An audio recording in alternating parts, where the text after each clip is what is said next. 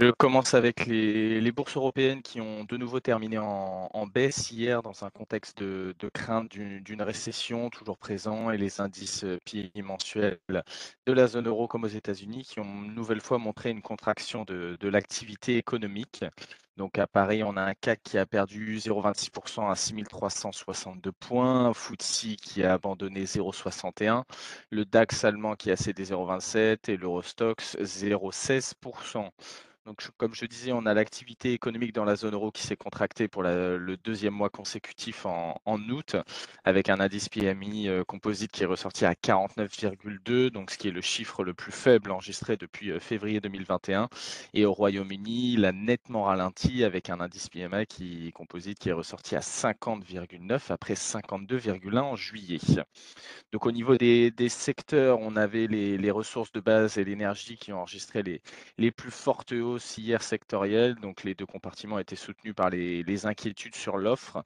On a l'Arabie saoudite qui a évoqué une possible diminution de sa production de pétrole, et tandis que, que l'arrêt pour maintenance du gazéoduc Nord Stream 1 euh, fait craindre une suspension plus longue, dans, toujours dans le contexte de la guerre en Ukraine.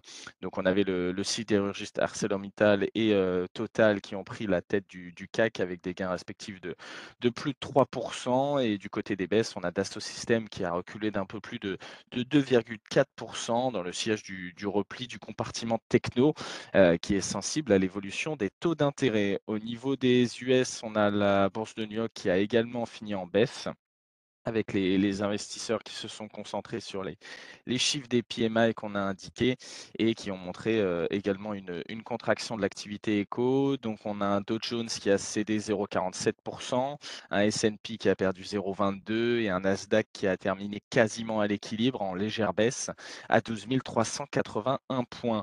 Euh, donc, comme on disait, l'activité a, a, plongé à son niveau le, le plus bas en 18 mois avec un indice PMI composite qui est ressorti à 45 contre 47,7 en juillet.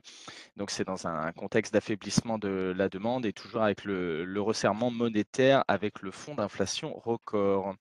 Donc on a les investisseurs qui restent prudents aux US avant l'intervention vendredi du, président de, la Fed, Jérôme Powell, à l'occasion de, Jackson Hole. Et donc on a les, investisseurs qui sont divisés quant à une hausse de, de, 50 points de base ou 75 points de base de la Fed en, en septembre, après que, que plusieurs responsables ont souligné l'engagement de, la Fed dans la lutte contre l'inflation.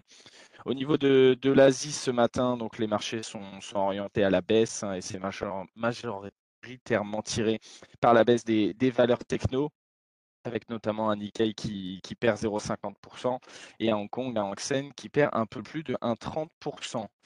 Euh, au niveau de la micro, ce matin, on avait les, résultats de, de, MOI qui étaient publiés, euh, donc les résultats du, deuxième trimestre euh, qui sont, selon MOI, le, le meilleur, le meilleur trimestre qu'ils ont eu.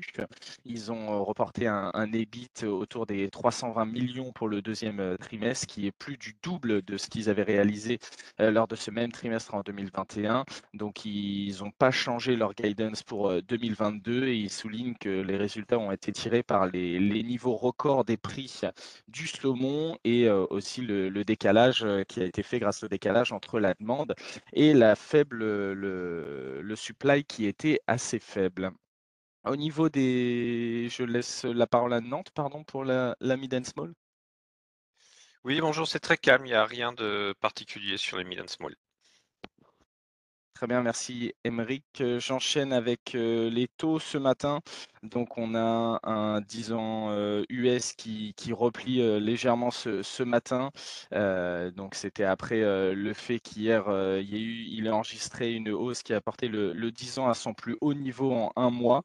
Donc on a une légère baisse ce matin et on a le 10 ans allemand qui continue quant à lui de progresser autour des 1,35-25 et on a surtout au niveau de, de la devise un euro-dollar qui est toujours en dessous de la parité euh, qui traite à 0,9940 ce matin et euh, il a inscrit un, plus bas hier de près de 20 ans à 0,99,005. Euh, au niveau des matières premières, on a le brut qui, qui est orienté à la hausse ce matin avec un, WTI qui se traite au-dessus des, 93-88 et un baril de Brent au-dessus des 100 dollars.